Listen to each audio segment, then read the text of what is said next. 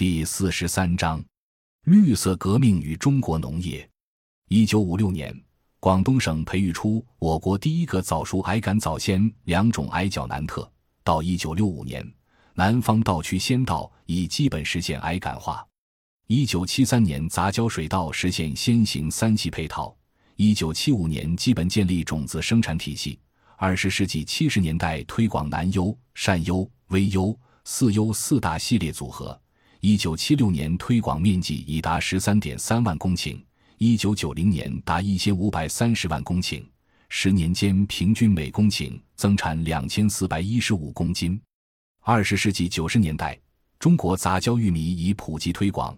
一九九一年，每公顷单产达四千五百七十五公斤，比一九七八年增长百分之六十一，总产达九千八百七十七万吨。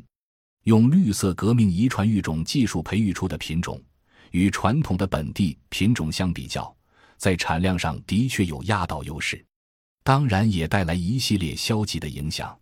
在地的传统的农作物品种，因缺乏竞争力而不断消失。破坏了在地的自然生态系统。通过新技术培育的农作物品种，不仅使得农民无法留种，而且有关部门配合商业化种子公司，甚至开放海外公司进入，形成垄断。农民必须每年购买商业化的种子，终于使农民因无法掌握控制种子资源而丧失食物主权。国家也因物种和种质基因流失海外而影响生物产业竞争中内生的国家安全问题。为了维持新品种的高产，必须投入更多的化肥，用除草剂抑制杂草，用农药抑制病虫害。大量化肥、农药、除草剂的使用带来严重的土壤污染和食物安全问题。二十世纪五十年代，中国每公顷土地施用化肥仅八斤多。二零一五年，中国每公顷施用化肥八百六十八斤。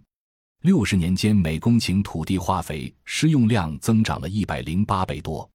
一九七八年，中国化肥施用量仅为八百八十四万吨；一九八五年，化肥施用量增长为一千七百七十五万吨；二零一五年，中国化肥施用总量超过五千九百万吨，接近世界施用总量的十三，但有效利用率仅为百分之四十，其余的则变成了污染源。